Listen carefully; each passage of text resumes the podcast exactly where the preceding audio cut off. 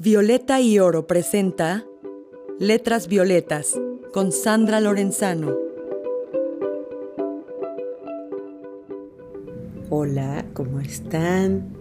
Me encanta recibirles en este espacio que se llama Letras Violetas, un espacio para recorrer juntas, juntos, juntes las palabras, la poesía, la narrativa de mujeres que están creando en nuestro territorio.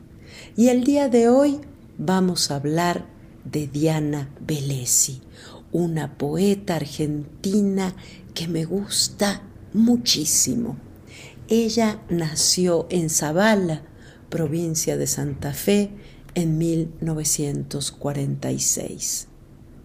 Es una poeta ya imprescindible en el panorama de las letras en lengua castellana. Si quieren conocer su obra, les recomiendo el volumen con su poesía reunida, publicado por Adriana Hidalgo en 2009. Se llama Tener lo que se tiene. Después de este libro se publicaron Variaciones de la Luz en 2011 y Pasos de Baile en 2014. También recomiendo mucho un delicioso libro de ensayos que se llama La pequeña voz del mundo. Diana Velesi ha formado a generaciones de poetas más jóvenes en sus ya míticos talleres. Y otro espacio mítico que la acompaña, que acompaña su nombre y su figura, es el de las islas del Tigre, el delta del río Paraná en la Argentina. Allí Diana tiene una casa con un jardín, con una naturaleza poco domesticada. Y es esa naturaleza, esa naturaleza que trata de reproducir también en su jardín de la ciudad la que aparece con tanta fuerza en sus versos. Es la suya una poesía construida desde el cuerpo que se enraiza en esa fuerza de la naturaleza que acompaña el sentir de la poeta, que acompaña el ritmo maravilloso que tienen sus poemas, que acompaña esa capacidad de sumergirse en lo más profundo de sí misma y revelarnos a todas y todos nosotros, sus lectores, aquello que finalmente también nosotros compartimos. Y es considerando esa profundidad que, en realidad nos atraviesa el cuerpo, nos convoca la voz, la lengua, la piel, que quiero leerles uno de sus poemas.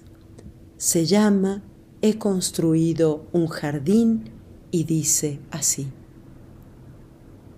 He construido un jardín como quien hace los gestos correctos en el lugar errado. Errado no de error, sino de lugar otro, como hablar con el reflejo del espejo y no con quien se mira en él.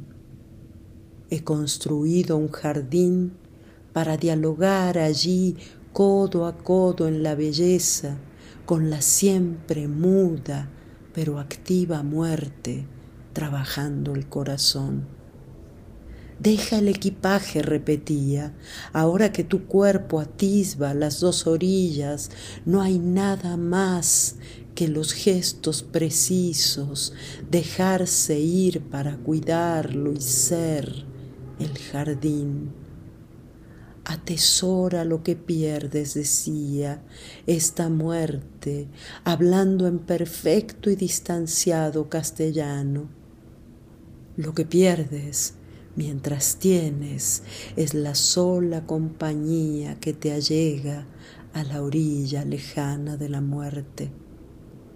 Ahora la lengua puede desatarse para hablar, ella que nunca pudo el escalpelo del horror, provista de herramientas para ser maravilloso de ominoso, solo digerible al ojo el terror si la belleza lo sostiene.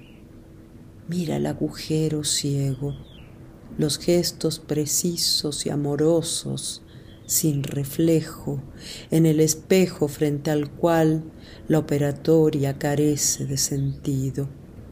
Tener un jardín es dejarse tener por él y su eterno movimiento de partida.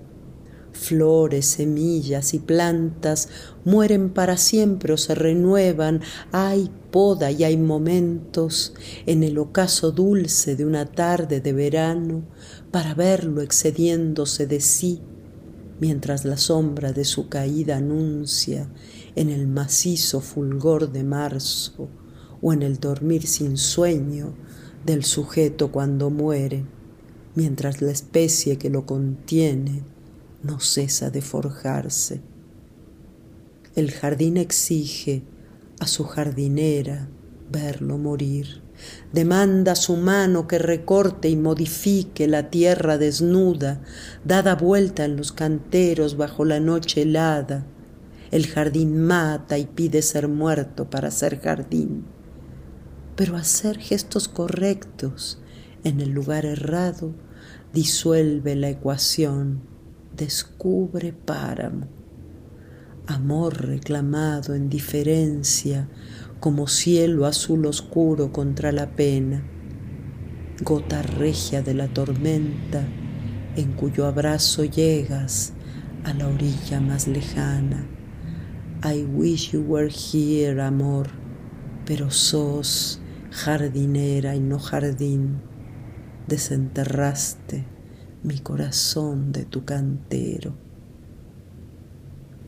Diana Belesi, poeta argentina, y esto fue He construido un jardín en letras violetas. Gracias por escucharme. Seguimos en la próxima. Violeta y Oro presentó Letras Violetas con Sandra Lorenzano. La música de este episodio es de Jesse Beeman y la escuchamos por cortesía de Pedro y el Lobo. A nombre de la Coordinación para la Igualdad de Género, gracias por escuchar. Hasta la próxima.